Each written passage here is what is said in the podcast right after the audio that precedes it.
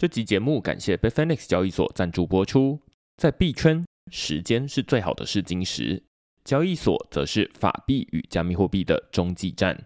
Bitfinex 成立于二零一二年，是一家已历经市场十年考验的交易所。Bitfinex 透过加密货币帮助人们实现金融自由，让转账像是传讯息一样简单，不再有国界之分。使用者不仅可以透过 Bitfinex 收发、买卖和借贷数百种加密货币，还有手机 App 方便用户随时操作。如果你要注册 Bitfinex 交易所，请一定一定要记得使用节目叙述栏位中的区块式推荐连接，让 Bitfinex 知道你来自区块式。另外，现在 Bitfinex 还有一项限时的问卷抽奖活动，花五分钟填写你的交易所使用习惯，就有机会获得二十 USDT 的奖励。问卷连接我也放在节目叙述栏位中了，请大家踊跃参与。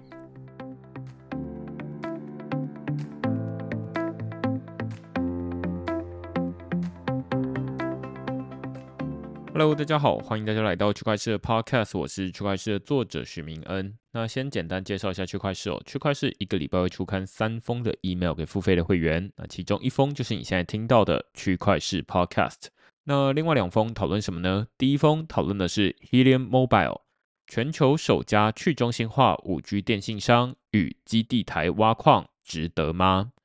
最近在币圈有出现一个全新的专有名词哦，叫做 DePIN，呃，英文是 D-E-P-I-N，那它的全称呢叫做 Decentralized Physical Infrastructure Network，也就是去中心化的物理基础建设。光听名字可能你会不飒飒，但是今天我们讨论的 Helium Mobile 就属于 DePIN 的其中一个应用案例。它是去中心化的电信商，只不过绝大多数人可能听过去中心化，也知道电信商，只是不知道什么叫做去中心化电信商。所以，我们在这篇文章就先用几家台湾其实比较小众的电信商来当成开头，例如大家可能会听过 Line Mobile，或者是统一超商电信，或者是无框行动这样的小众的电信商。这些电信商的特色都是，他们没有自己架设基地台，而是跟既有的电信商，例如中华电信、远传电信或台湾大哥大，去承租他们的基地台。那 Helium Mobile 它在美国其实也是类似这样的一个小众电信商，它在二零二三年才刚刚开始营运。那他们最近在美国推出了一套超值的月租方案。就是每个月二十美元，你就可以使用五 G 网络吃到饱。那如果你是迈阿密的居民呢？你甚至每个月只要五美元就可以使用这个五 G 吃到饱的服务。这在台湾就已经算是非常的超值了，更何况是美国。所以最近就有人在讨论说，Helium Mobile 它到底是一个怎么样的电信商？所以我们在这篇文章讨论 Helium Mobile，它其实让使用者。不只可以是顾客，你也可以是基地台的营运者。换句话说，它有点像是 Uber，你可以是乘客，也可以是司机。所以 Helium Mobile 有一个全新的概念，叫做基地台挖矿，也就是你可以建立 Helium Mobile 的基地台，然后从中获得 Helium Mobile 的加密货币。所以我们在这篇文章就讨论 Helium Mobile 它是如何运作，以及。你该参与基地台挖矿吗？好，那这就是第一篇的文章。第二篇文章讨论的是区块市成功入选 Rachel PGF 三 Octant 参与式以太币质押收益平台与公共财的新金主。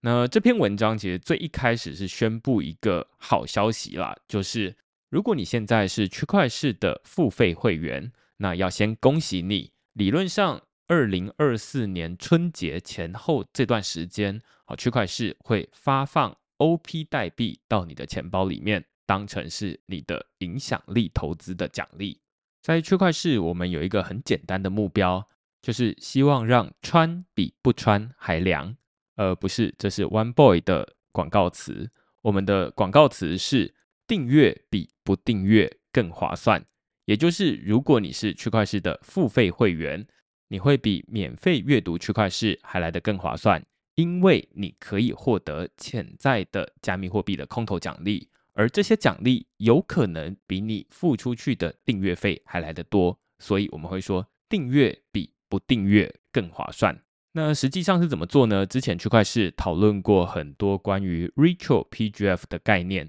所以欢迎大家到区块市的网站搜寻 Retro PGF，你就可以看到一整系列的文章。今年我大概写了将近二十篇的相关的文章哦。那我们今天的这篇讨论 Octant 参与式以太币质押收益平台与公共财的新金主，其实也是另外一个公共财的概念啦。就是它有一个全新的收益来源，然后想要用另外一种方式来发给公共财的建造者，所以我们在这篇文章就讨论 Octant 这一个平台，他们的钱是怎么来的，以及他们要发给哪些人。好，所以这是我们这篇文章讨论的主题。那其实这个礼拜还有第三篇文章，只不过这篇文章它不算是一篇文章啊，它比较像是一个。个人的里程碑，或者是区块链的里程碑，也就是区块链在一百零九年三月二十四号的时候，曾经写过一篇文章，标题叫做《林务局用区块链抓山老鼠与保险公司组理赔大联盟》这篇文章。只是那时候把这篇文章刊登出去之后，诶，我马上就呃被一间公司呃提起告诉，呃，这间公司叫奥丁丁。那经过了大概三年左右的时间，他的告诉我，那最近终于有一个结果了，也就是奥丁丁决定，呃，撤回民事跟刑事的所有诉讼，所以这一件事情等于是到这个地方就告一段落。那我就把这篇声明稿当成是一篇文章，发表在区块链的网站。如果大家有兴趣的话，也欢迎到这个区块链的网站。阅读这篇声明稿。好，那如果大家对这些主题有兴趣的话呢，欢迎你到 Google 上面搜寻“区块市趋势的事”，你就可以找到所有的内容了。也欢迎大家用付费订阅来支持区块市的营运。好，那我们这一集的来宾哦，是区块市的老朋友，老老老朋友，就是他是 Mass Network 的创办人苏 G。那 Suji 来过区块是可能五六七八次，反正每一次我大概都是这个数字，那总是有一个是对的。那之前我们讨论过非常多不同的主题，从最一开始的数位农奴，到最新的我们讨论呃由 Meta 这间公司推出来的 Thread 这款社交 App，以及背后的联邦宇宙的概念。那每一集内容其实都相当深入。只是过去除了第一集之外，后面的每一集都是我跟苏 i 远端连线录音。那最近他正好因为参加区块链的实体活动，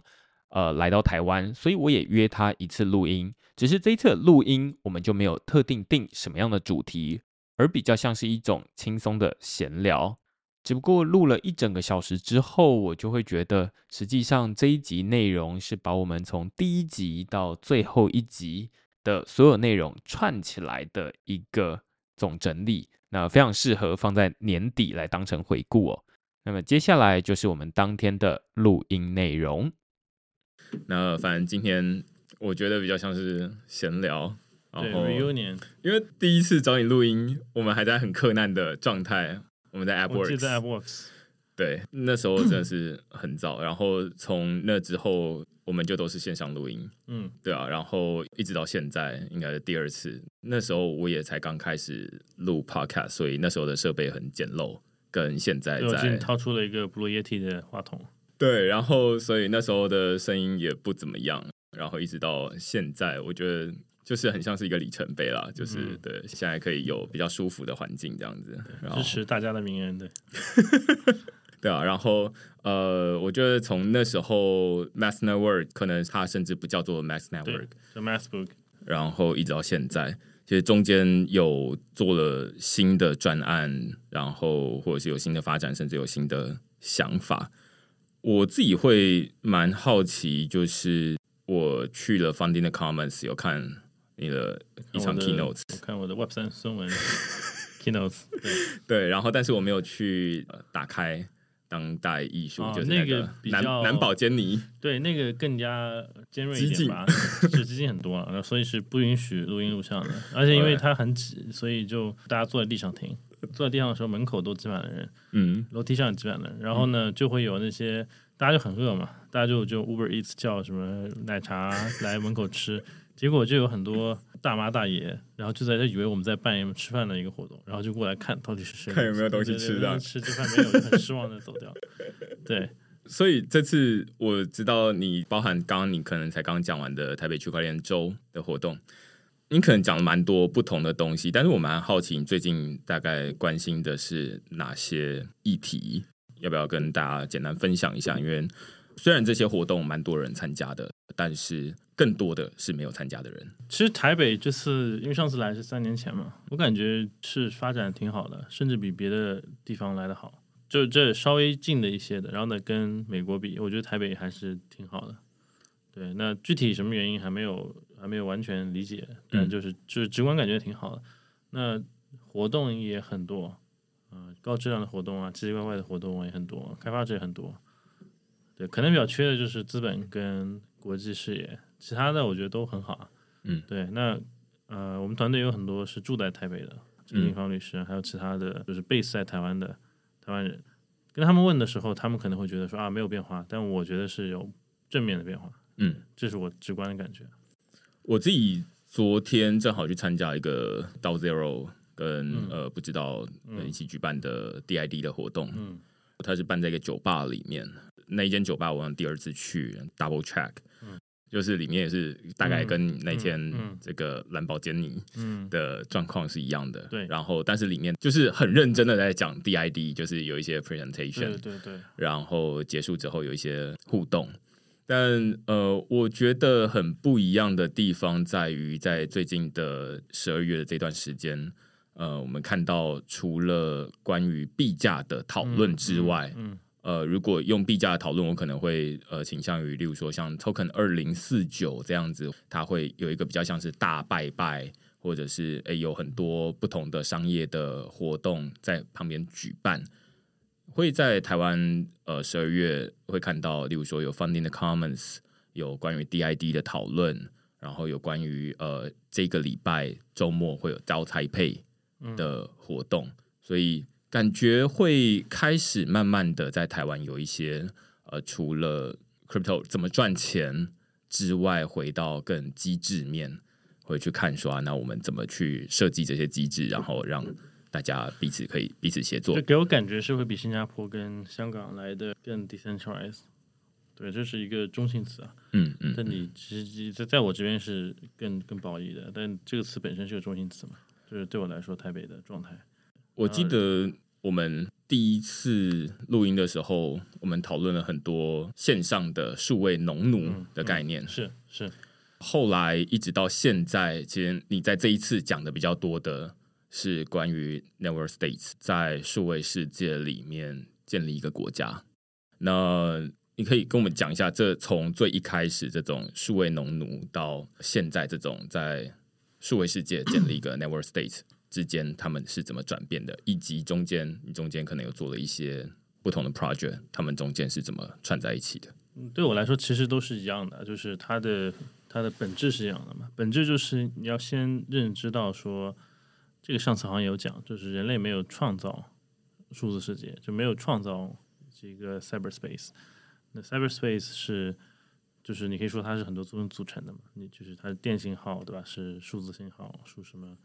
算法是这个 chips 晶片组成的。但它其实是一个自然界的宏观的一个伟业，就是伟大的伟。它跟我们在第一大发现的时候讲的这个新世界是一样的，就不是说哥伦布 （Columbus） 发现了，他甚至也没有发现嘛，那本来就有人了，他只是作为一个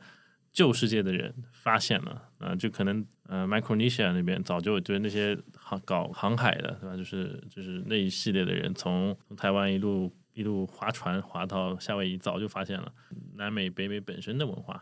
啊那他只作为一个旧世界的代表人物啊，然后可能他还有旧世界的政府的关系、旧世界的资本的关系，他是第一个发现了新世界的人啊。我觉得互联网就是九十年代的，就是一九九零年互联网泡沫到两千年就科网泡沫它 bust 之后，那可能是是所谓的发现，就是以哥伦布来来比较的话，那是发现数字世界是有原住民的，嗯，但他可能并不是这个长得跟我们肤色不一样的原住民，他可能就是呃不穿鞋不穿衣服那种原住民，就是那种不剪头不洗不洗头那种原住民 geek 对吧？nerdy 啊，然后那个 hippies 加州的嬉皮士，那这些原住民可能他只是不想被主流发现。呃，乔布斯是 Steve Jobs 是电话飞客，呃，打电话给教皇，对吧？那他们都存在很久了。那那他这个东西是一个广义的 cyberspace，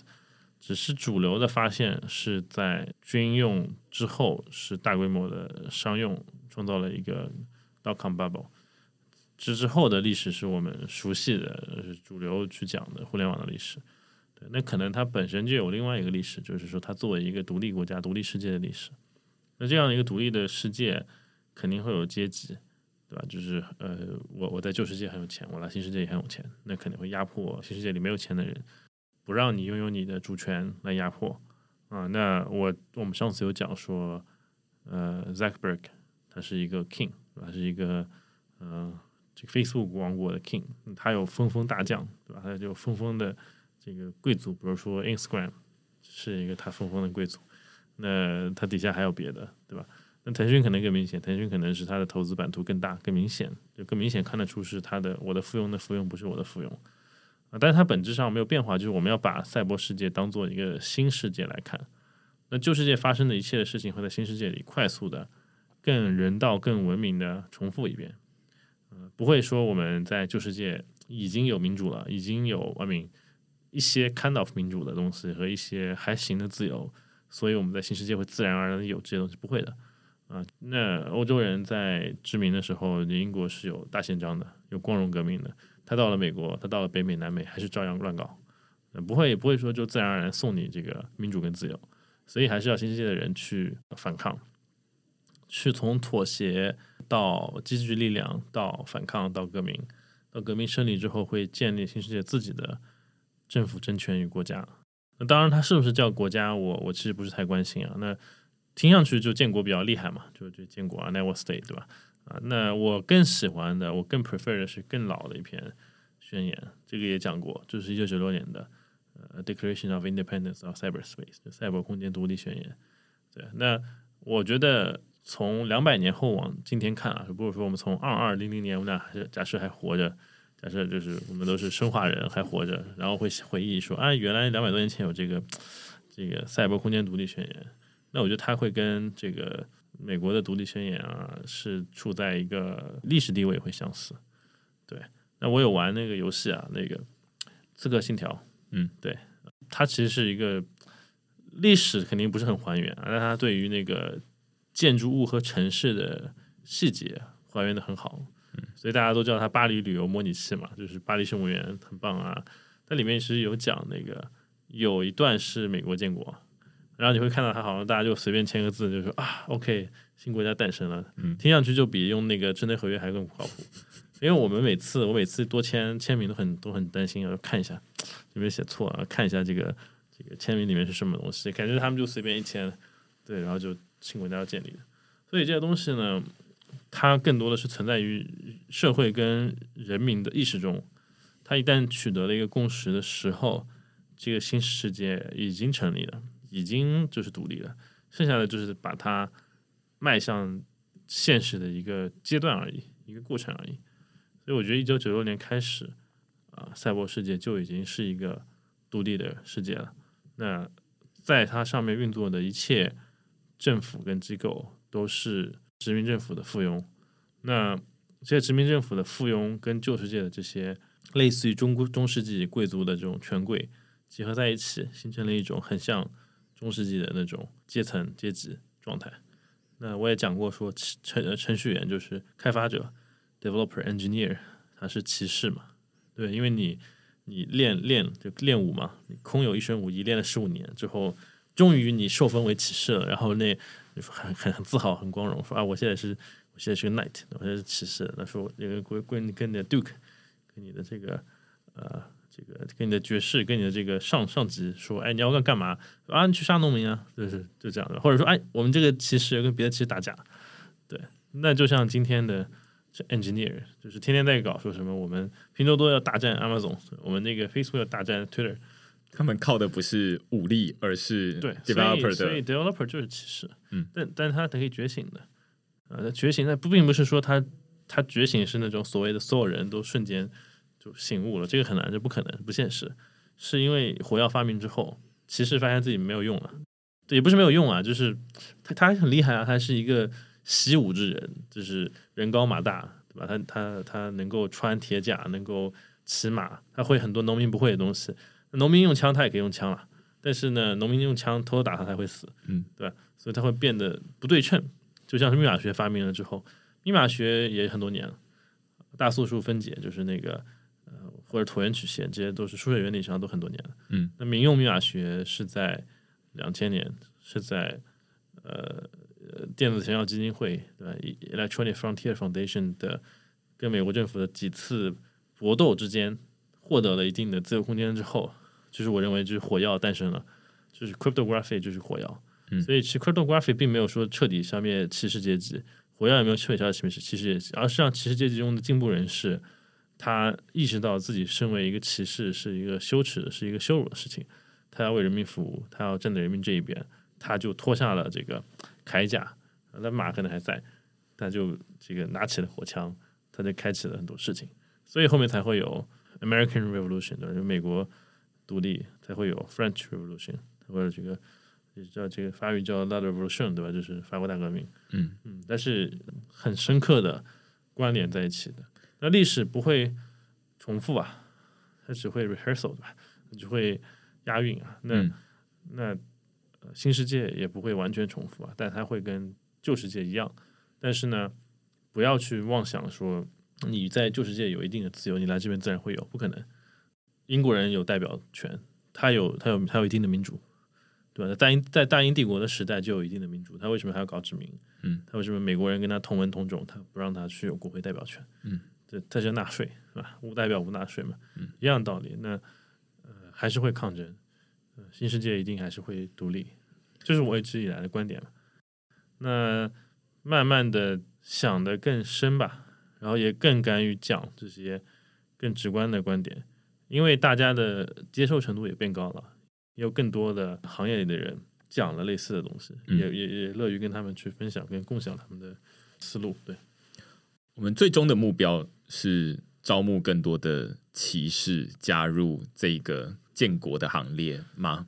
不要去妄想一个 utopia，不是说这个这个事情我们用数字空间建完就拉倒了就结束了，就大家就很美好、开心、幸福在一起。你去想这个，去去妄想这个 utopia，就跟妄想共产主义实现了之后所有事情就解决了一样的。它不是，它是一个长期的过程。就是我观察到的这个世界，它一定会往这个方向去。那中间会不会有波折？当然也会有。对，那到了这个方向之后，也没有说这个网络世界、赛博空间就会没有压迫啊，就会全都很平等，不会，但会更文明更好，对不对？就像是这个现代的 nation state，嗯肯定会比帝国主义国家的状态更好。我蛮喜欢这种拿数位世界跟物理世界来对比，然后你可以知道说啊，那其实过去有发生过类似的事情，然后现在你可能没有办法预测未来到底会怎么做，但是你好像可以看历史见往知来，嗯，大概参考哦。那如果说我们记得，我记得我们上一次在讨论说这个 Mass Network 在打造这些产品的时候，大概是一个什么感觉？它比较像是在搭一个五月花号，呃，让大家可以从这个旧世界到新世界来，然后在这个过程中，其实不会太舒服。至少不会像你待在这个英国里面，在你家里面这么舒服这样子。你可能中间会有一点不舒服，但是你最终你是哎，希望，你还会可能还会死，对吧？就是会你的钱会没有，嗯，对。但因为文明在进步嘛，你不会说趁五月二号你就人没了，但你可能钱全没了，little bit better，但是还是很很糟糕。我可以讲一些很具体的数字，就是第一次录的时候是一九年或二零年，就是在我们那个春节活动之前，对不对？那春节活动是二零二零年的 DeFi Summer 之前两月份，那当时是找了 MakerDAO 的 Ruin 和他的这个 CMO，还有那个他的一个 Asian 的 Director。对那当时候他们很帮我啊，然后也找了 Vitalik，找了很多，找了 Mihal，Mihal 也是 Ethereum 的另外一个 Co-founder。呃，那那时候以太坊基金会也很没有 loss 吧，就是很就躺平了，就就跌到已经八十美元，我记得很深。呃，那但是之前呢，我们有做二零二零年有做一些活动，我当时记得数字是带的链上的持有者只有五千个地址，带是相对于 USDT 跟 USDC 来说，可能是没有那么主流的稳定币啊，但这也可以反映一个情况。那么我们认为说 USDT、USDC 可能是就是有有传统渠道的人会用，比如说你你至少你可能是美国护照，可以在 Coinbase 开户啊之类的，啊，那有点像是上等人坐高端船过来，那带就是这个你又要用这个钱包，又要用那个啥，就是啊在去中心化，那我们是比较惨惨的，就称维华号嘛，那就维华号是就五千个人，对。啊，那我们做那活动之后，帮他 boost 很多用户，很多安全地址，很多很多人在领。呃，那后面马上就 DeFi Summer 到了二一年，就是一整年的牛市，中间回撤有牛市，二二年有 crash，对吧？然后就很多很多 DeFi 公司倒闭，很多交易所倒闭。我先帮忙补充一下，刚刚你在讲那时候带的 holder 嗯五千人，现在我刚刚查了一下 EtherScan 上面现在是五十万对的 holder，对所以大概是一百倍的成长。是，所以现在也就三年。嗯，二零二零年的春节，呃，我们做了这个活动，是 Vitalik 那个 Ruin 和 MakerDAO 的官方号啊之类的，嗯，还有 CoinMarketCap 就币安的子公司啊，嗯，那这个五千到五十万三年，这个倍数就已经一百倍，一百倍。那那那是很难想象，一个破破烂烂五月花号，它要往返一百次。那实际上可能高端的船已经往返很多次了，因为你要是有美国护照，你可以很容易。但也有也有更 creepy 的船，比如说 USCT，那你在土耳其可能 USCT 的就 creepy 的船，它也天天在开，啊，你只要拿出里拉一换，creepy 的船就开过去了，对对，那那就是纯金融了。嗯就是你你你说你是清教徒，你要去美利坚，你要去新大陆，那你肯定要带钱嘛。呃，钱的 flow 也反映了人的 flow。有多少人的全部身家在数字世界？我觉得已经增长了一百倍。呃，那有多少人的文化生活在数字世界？我觉得 NFT 前两年还可以，但因为各种原因吧，大家都在搞这个搞猴子啊，搞什么，对吧？就是没有没有真的让我觉得很兴奋。那、我们也是这个投资者或者持有者，也买了一些了，但是没有让我很很很很兴奋啊。但是我我比如说我们有看到，我们有帮忙杰伦熊，我们有算是有有深度参与孵化杰伦熊吧。当时让我还是很 surprise，因为亚洲人都比较保守嘛，华人会更保守一点。你做什么事情都被人骂，不管他最终结果怎么样，我至少看到那个时候，他是一个很 highlight 的时候。就是你有没有一些文艺复兴，这个在新世界发生，旧世界的种子带到新世界，旧世界可能也在文艺复兴，但你复兴到一半就要被政府干掉啊，所以到新世界可能能接着搞嗯啊。那有啊，但是就是并没有那么好啊，但是也有啊。那有没有在旧世界这个谈论政治，然后被被被被被驱逐掉了之后，是新世界接接着谈论？那这可能并不是完全 crypto 的事情，就是呃 Mastodon，那就是它的协议叫做 Activity Pub。这个名人也有讲过，说 Thread 用的那个底层协议。当然，因为 Facebook 从来就是先说再做了，它它到现在都没有都没有兼容了，已经对对对，快一年了。OK，就就是他从说到做到，反正都没有兼容了。但是 Activity Pub 那个最大的应用是 Mastodon。那 Mask 的我们的基金会，我们的道是 Mastodon 最大的 donor。对，那我们也不是说控制它，我们就给钱让他自己开发，因为他他是一个 N NGO，他并不想发 token，他只是想好好的把这个东西 design 好啊，啊，然后比较工匠人的感觉啊，啊，那那我们也不光捐了他，我们还帮他开发了这个 Mastodon 的 iOS 的 app，官方的 app 是我们做的。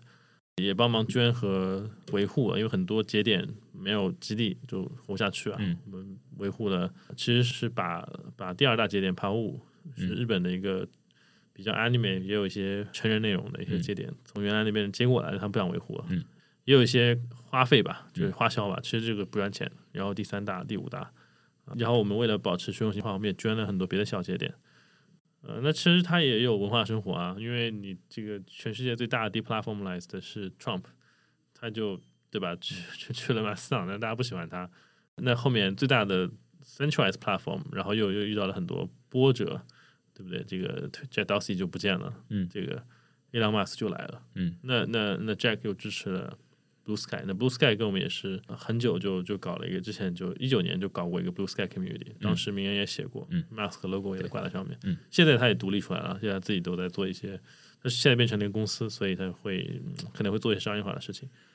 那 OK，就是政治讨论跟社交也在慢慢的过来，嗯，但过来的方法有点怪怪的，就是可能大家不能接受一下子就趁五为好，嗯，他要先从这个，他可能先走白令海峡，嗯，慢慢慢慢过来一下，中间可能会有人掉头，对吧说哎，我最喜欢的人被解封了，回推的人他就掉头了嘛，听说呃那个那个欧洲又好了，就回欧洲了，对，那这也 OK 了，对啊，但我觉得他的他的这个从我的角度看，这个历史的脉络非常清晰，他也一定会往这个方向发展，嗯，只是时间的问题，嗯，因为你要你要从历史角度看的话，不能太着急，你要耐心，你要以十年尺度去想问题，所以几乎可以说，呃，现在我们有一个历史观或者是历史的对照，可以知道说，好，我们现在从这个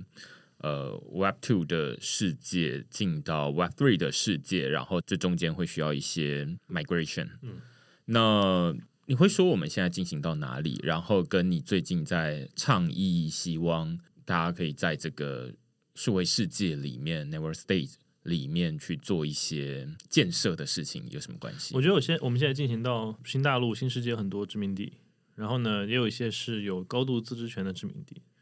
啊，但他们在互相打来打去，天天就骂骂骂骂骂对方。比如说有 Bitcoin 对吧？有 Ethereum，有很多这样的链。然后你说社交有有这个 Mask、Lens Forecaster、Noster、Mastodon、ActivityPub、Blue Sky，就除了我们在跟大家都在聊天之外，其他都不聊天。嗯，那就是一个在邦联制的美利坚建立之前，更加松散的一个互相互相卖的一个状态，互相这个讨厌的状态。你们这个纽约人 New Amsterdam 原来是新阿姆斯特丹，你们是原来说荷兰语的，就是假假假美利坚人啊，我讨厌你啊，然后就啊你们这个原来是 Des Moines 埃尔瓦的首府啊，就是大家知道美国有些地名是法语的，De Moi 就是它是两个字 De Moi，他们都是原来讲法语的，那城市是是一个法语名字，啊你们这都是法国的地盘啊，嗯你们是中资区块链坏人，对，因为法国是王权国家啊。他三级会议，他的三级人民代表大会已经很多年没有开过了，那很多就讨厌他。然后其实你真的从今天的人角度来说，你们这些美国人取名都很懒啊，就是 New York 对吧？New London 对这个之前还叫 New Amsterdam，嗯，就很就是根本不 care，你还叫 Paris 叫 Springfield，都是拿你老家名字起一起，都就是大家像那个 Solana，Solana 真的因为他 加州有个地名叫 Solana，对，Solana Beach，Solana Beach，嗯，对，就是呃，我没有说他我不喜欢他或者我支持他，就是觉得说啊、我也知道他中心化，it's fine，但是就是甚至我会觉得说你一些更加 scammy 的链，就是啊，其实也还是能够理解为什么大家会用它，对，然后大家就也可以骂了，但是这个 peaceful 一点。对 peaceful 一点，我们都已经就是有一个乡愁，把自己的这个这个新地方命名到自己家乡的名字了，就是会跟真的跟这个美国的 founding history 很像啊。他有段时间就天天骂，就你们说法语的，说荷兰语的，说英语的，就是啊，你们这个你们就是你们是法奸、英奸，这个西班牙奸，对啊，whatever，对，然后还天天就说你你肯定是你肯定是你肯定是这个这个中资这个区块链，我要我要搞你，你是法国人派来的，你这个你们你们你们没有民主自由的传统。我要搞你，对啊，然后现在就这个情况，就是我认为现在 stage 是这个情况。那北美的历史上来说，这个这个阶段持续的还挺长一段时间，他是在做一些内部的整合，或者说他们就是他们要达成一个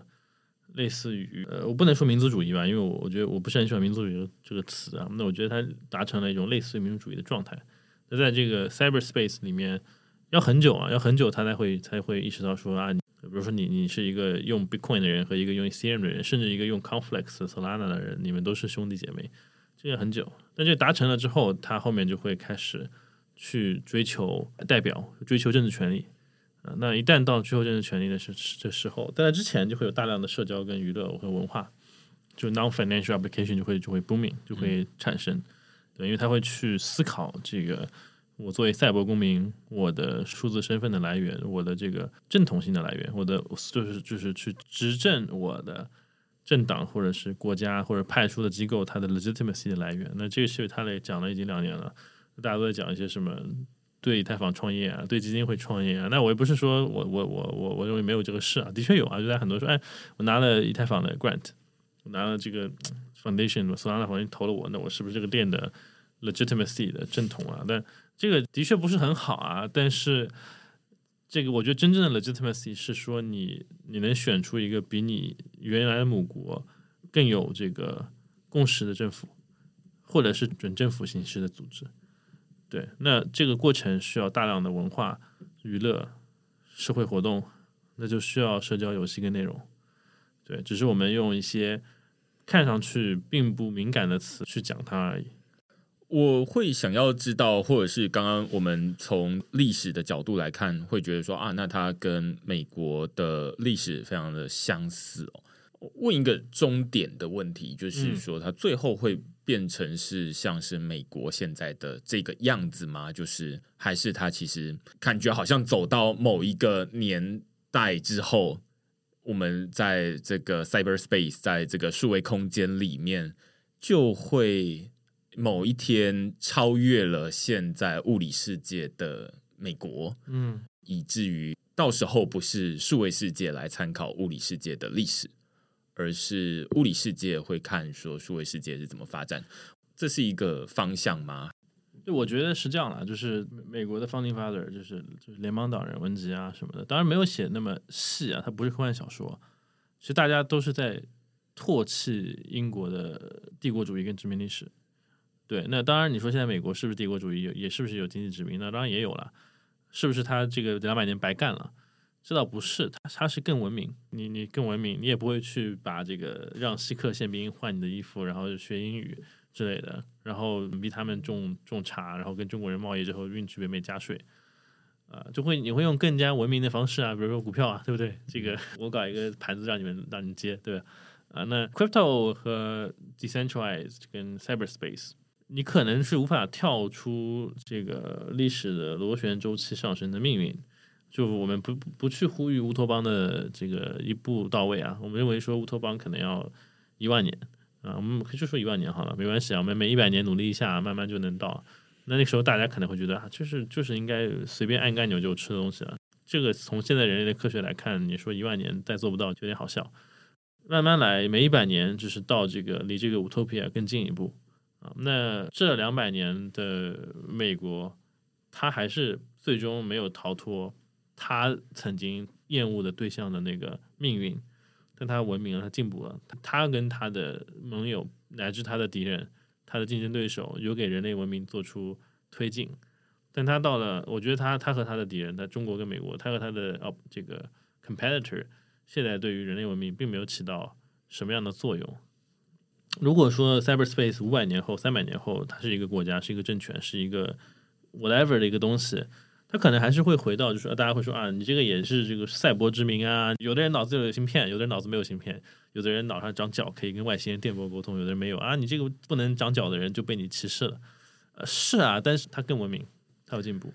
那他会跟他的这个精神上跟肉体上的这个父母会很像，就是这也是一个拟人的说法啊。其实，在政治科学上是。很不方便用这种比喻的，大家会说这个政府是母亲，这种都是瞎讲。那我会说，这个其实美利坚是英国跟法国的一个产物，对不对？它有很多东西就很有趣。嗯，那法国从它的这个盟友就是美美国身上学到了很多东西，所以才会法国大革命。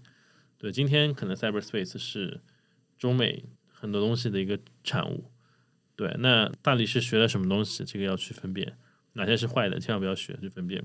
最终会不会活成他讨厌的样子？肯定会啊，但是一个很长周期的事情，是一个两百年到五百年之后的事情啊。但他一定会更文明，会更好。那糟糕的道路是什么？糟糕道路是中世纪这样的道路，就是你你你为了维维持现在的这个秩序，所以大家就会去在那个推特上写那个 DACC 嘛，EACC 嘛，加速主义嘛。那这个我不是很白印这些东西，但是我觉得他们有一定道理啊。就是你你糟糕的更糟糕的是，就是维持现在这个现状一千年。这个是不能接受的，嗯，对，而且但是我觉得数字世界的加速度比比特币到现在就只有十几年哦。对，如果我们从广义上大家都知道开始算一年，从白皮书是零八年，这个加速度已经远远超过了很多东西。对，就它连它的衍生品，就比特币的 cyberspace，比特币的这个独立性，如果你从九六年开始算，从这宣言开始算，也就二十多年。就连赛博空间独立宣言的衍生品比特币作为数字黄金的衍生品，这个 USDT，它居然是能够影响很多国家的外汇跟经济政策，嗯，让很多平民真的在用，嗯，那我觉得它已经是一个很可怕的加速度了。所以你不管是这个 EACC 还是 DACC 派，我觉得都 OK，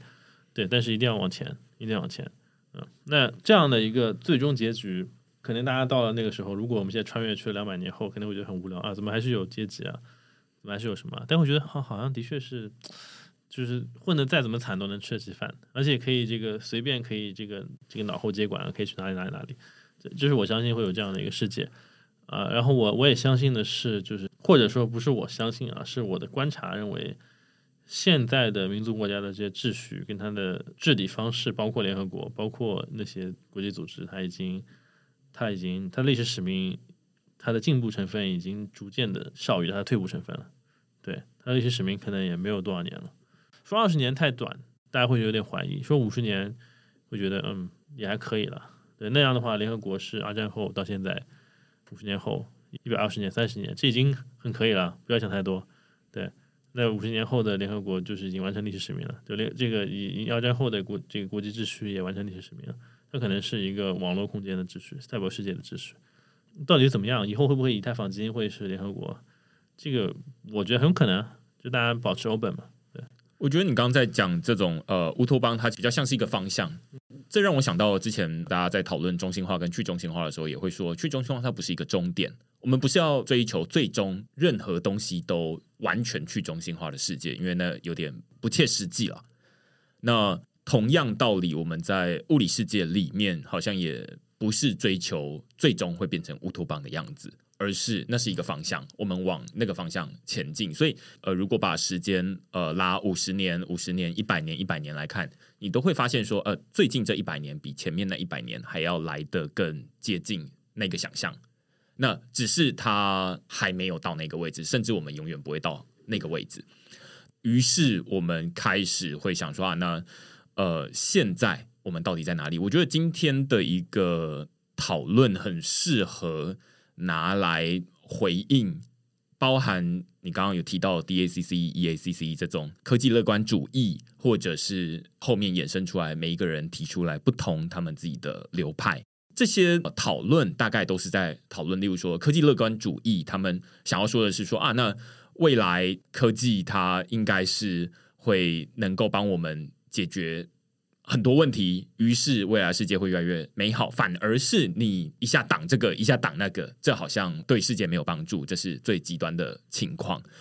但是我觉得现在我们每一个人在参与 crypto 领域里面，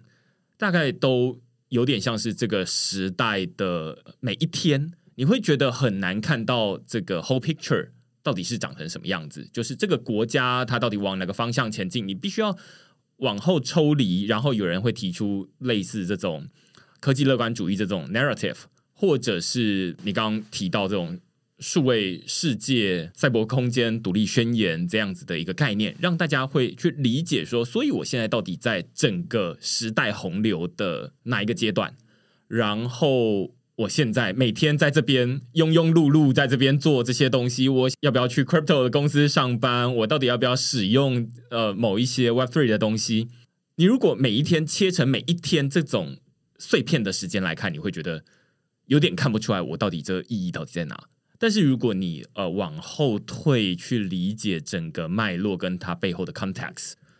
你好像会比较能够理解你现在这个一天一天堆叠起来，堆叠成三百六十五天，堆叠成三千六百五十天的时候，最终会往哪个方向前进？所以，我们今天其实比较多在讨论的是这个方向。当然，这个方向的故事的版本会有很多种。我们今天呃，比较像是拿 Suji 的这个版本来给大家一个参考。那可能大家会觉得说啊，那可能会有其他的版本。那无论是哪一种版本，我觉得好像都是在告诉大家说，为什么都是在给大家一个理由，说为什么你在参与这个。那当然有一些反方向，他就说啊，你参参加这个就是啊老鼠药啊，这个就是啊非常的 taxi，可能也有。但是我觉得这是我们去理解你刚刚在说，无论我们刚刚从这个美国的历史，然后一直到现在，我们到底在哪里？但是我蛮喜欢你刚刚的这个比喻，就是好，那美国它是一个本来就存在的一个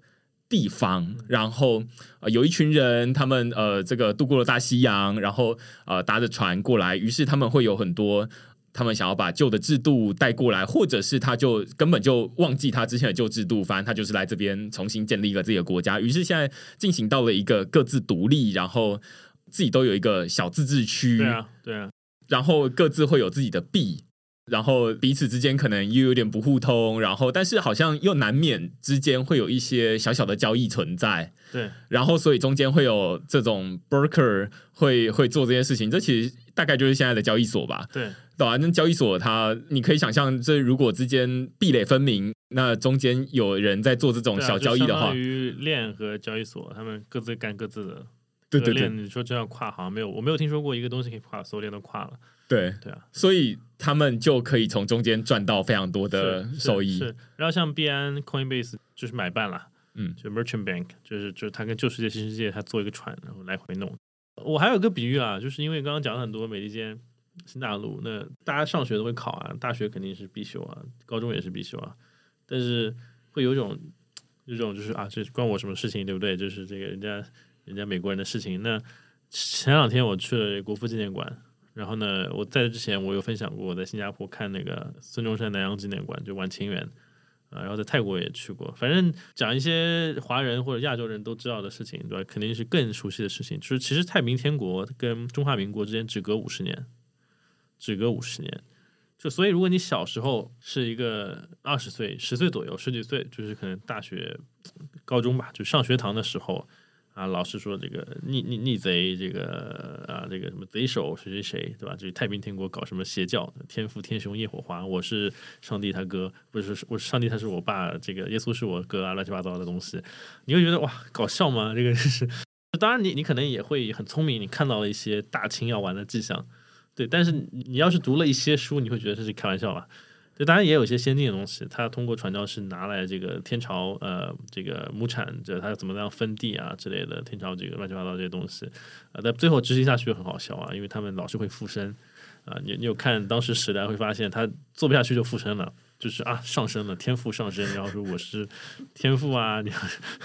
但太平天国真的是个很好笑的东西。他打了打到南京，那南京是这个定都南京嘛，定都天津啊，南京是这个中华文明世界过去就是这个这个有宋以后对这个经济中心啊，就南方的经济中心啊，就基本上都 take over 了。对，听上去大清就是要玩，但如果你是个二十岁，在那个时候碰到十岁碰到太平天国，它很快就消失了。然后你会发现，哇，大清怎么这么厉害？突然一下子开始搞什么，搞这个运动那个运动，这个洋务那个洋务，还还赚钱。然后就是因为这个海关给洋人之后，居然好像还赚了很多钱哎，就改革开放了呀，好像好厉害哦。然后这个经济也很好哎，啊，然后我们还有造，我们还可以造造这个轮船铁路，对不对？我们还有这个招商局，就轮船招商局，现在是招商银行、招商公司、招商总公司的那个，那就是那个时候建立的啊。李鸿章、曾国藩，不啦不啦不啦不啦不啦，但是。对于那个时代最最了解大清的人来说，他看到太平天国的时候，就已经心里已经知道大清已经完了，just matter of time，就有可能五十年了，快一点运气好二十年有可能，比如慈禧就是突然被人这个弄死了，慢一点呢，因为五十年也可以接受了，一百年就有点运气不太好啊。但是当他看到太平天国的时候，出来的时候，他就想说啊，yeah，pretty much sure 这个大清完了。那我那个 moment 是什么呢？就我很早之前我就知道这些很很有趣的这个野史，呃，我那个 moment 是就是在一七年、一八年时候，这个大区块、小区块之争嘛，不，就最近也是比特币铭文 BRC 突然点，那我当然都支持啊，我觉得你们随便搞我都喜欢，我也都会玩，我每个都会自己去试。然后最最最不可理解的是，有一天突然有个人带我去一个活动，说：“哎，那个谁要来了？”我说：“那个谁啊？Vitalik 吗？”他说不是啊，朱本聪，然后就奥本聪来了，然后那时候我算了算了，我赶紧跑，就就是下楼的时候，他正好快过来，就穿了个红袜子上楼，对，然后上楼的时候，我就感觉有一种很神奇的感觉，我就难以言说，就就忘记了这种感觉，直到最近，因为又有比特币铭文这个事情，又有大区块小区块，然后我突然想说啊。原来是太平天国的感觉，他是他是中本聪哎，天父天兄耶和华，对啊，那太平天国如果是一八年，那现在也已经过去五年了，那中华民国就不会远了。对，那五十年我也可以接受啊，五十年的时候我们肯定好好锻炼身体，应该还活得还可以。呃，七十岁左右，运气不太好的话呢，就只能只能这个交给后一代人了。嗯。啊，那如果生化人呢？说不定我们俩 Cyber 就可以再活两百年，说不定那个时候已经都不是说大清玩了多少年了，大清可能已经玩了就中华民国可能一百多年了，对，就这个状态啊。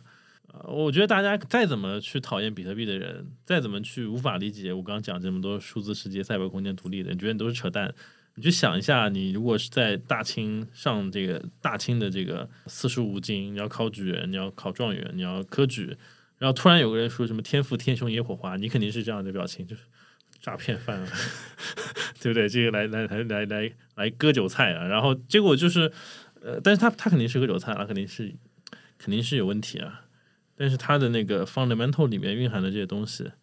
其实已经说明说明了大清要完。我觉得在这整个呃数位世界里面，没有办法直接用像刚刚你说的这种一部国家的。历史来解释，它可能是同时有多元宇宙的存在，所以你会呃看到某一些呃以太坊生态系的时候，你可以用某一个国家套进去；但是看到另外一个生态系的时候，你可以用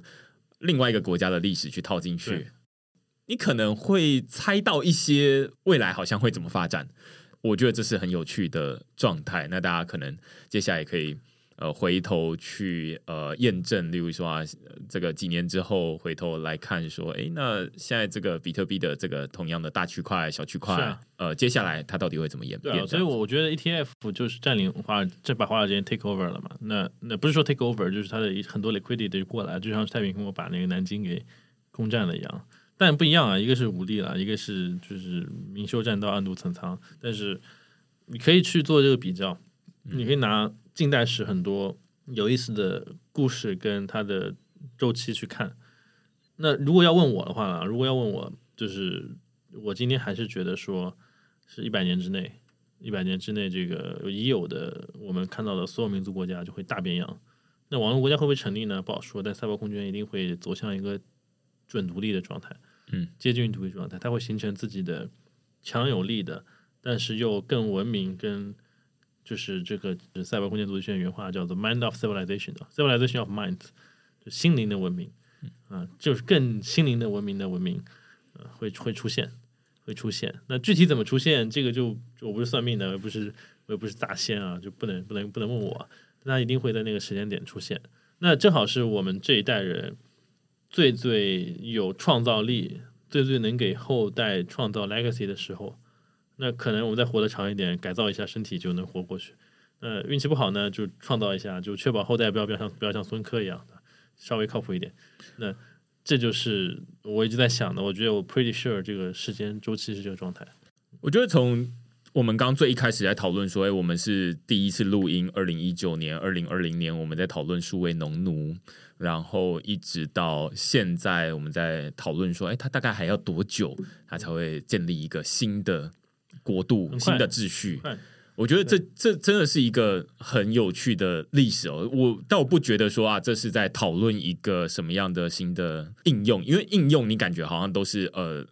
，down to earth，呃，去看啊每一天每一天的你的生活有什么样的改变。是，但是有时候你需要抽离，然后去看说啊，那所以最一开始我是什么状态？是，有时候。你就是回头去看一下照片哦，原来我小时候长这样，然后我以前没有太大变化了，对，但是变化又很大，对对对。然后现现在我在想的东西又不太一样，然后你会有新的视野。我觉得这是今天可以从最一开始三年到现在，大概就是二零一九、二零二零年的时间到现在，差不多就是三年、四年左右的时间，我们可以看到这些变化，我们想的东西也会。有点不一样。对，那中间会有很多，你可能可以想象，就是中间会有很多的这种工具的改变，然后大家的想法的改变，于是现在的这种说法。或者是大家在想的东西也都不同。如果你回头到二零一九年、二零二零年去告诉大家说：“哎，Network State 不远了。”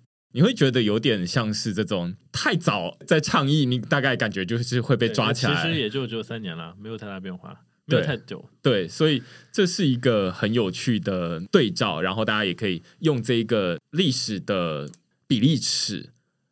物理世界跟数位世界，你会发现哦，它有一个加速的感觉。那这种加速的感觉，如果在数位世界，它是三年、四年左右的时间；那在物理世界，它诶，如果从这个时间点到那个时间点，它大概需要多久的时间？那你可以大概抓一下比例尺。那它不一定会按照这个方向前进，它可能会是指数的方式成长，或者是它其实就是线性的方式成长，不知道。但是你可以。大概知道说啊，未来应该就会发生这种事吧，因为以前就发生过啊，就是以前发生过呃什么啊，那他们现在互相独立，然后他们彼此没有办法好好沟通，然后最后他们总是会找出一个解法。这个好像是大家可以想象的东西，那只是他们还在一个过程中。那如果你每天每天在看，哎，我我只是每天今天我要通勤上班，然后我要去使用这些东西，然后你就会觉得看不到那个大方向到底是什么。对啊，所以就是看看历史挺好的。另外就是回到一九年第一次录的时候，第一次录的时候，当时讲这个数字农奴嘛，很多人都后面评论，我记得有人问了，说：“哎，那这个农奴他要卖菜怎么办啊？”然后当时其实我是没有办法回答这个问题的，因为你在 Cyberspace，你你你要自己卖都没法卖哦，真的。然后后来 DeFi 是二零年底，二零年七月 DeFi Summer 才。才大家说哦，原来可以用 DeFi 啊！虽然说现在这个菜可能是个 NFT，但是都有 DeFi 了，NFT 是不是也可以 Collateral？就是对不对？就是在讲这个事情，其实就差一年。在二零年、二一年问我们社交相关的时候，讲 Facebook 的时候，可能都没有几个 Social Protocol 的例子。我今天可以讲一大串，对吧？就是 Jet Dorsey 衍生三个，然后什么以太坊两个，比特币就是对吧？很多啊。那那我觉得还是历史还是很快的。对，所以其实明年录音的时候，你再回头看，你会发现说，哎，这个历史是一直在往前涨的。如果没有新的这些开发的工具，或者是这些事件，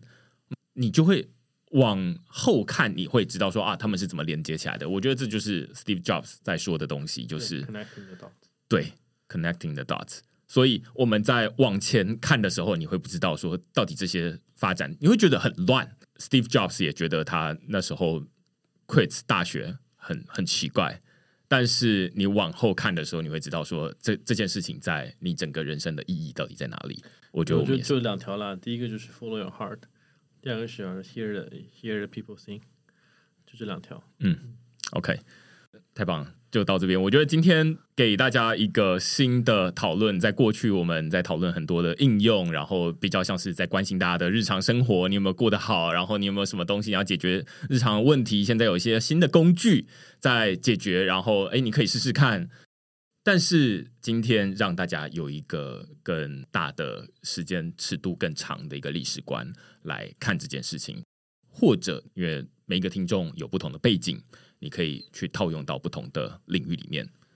今天就非常感谢苏 G 来跟我们讨论这个主题。谢谢名人，谢谢大家。对啊，那呃，如果大家喜欢区块市的这些内容的话，欢迎到 Google 上面搜寻区块市，然后用付费订阅来支持区块市的营运。那我们就下个礼拜再见喽，拜拜，拜拜。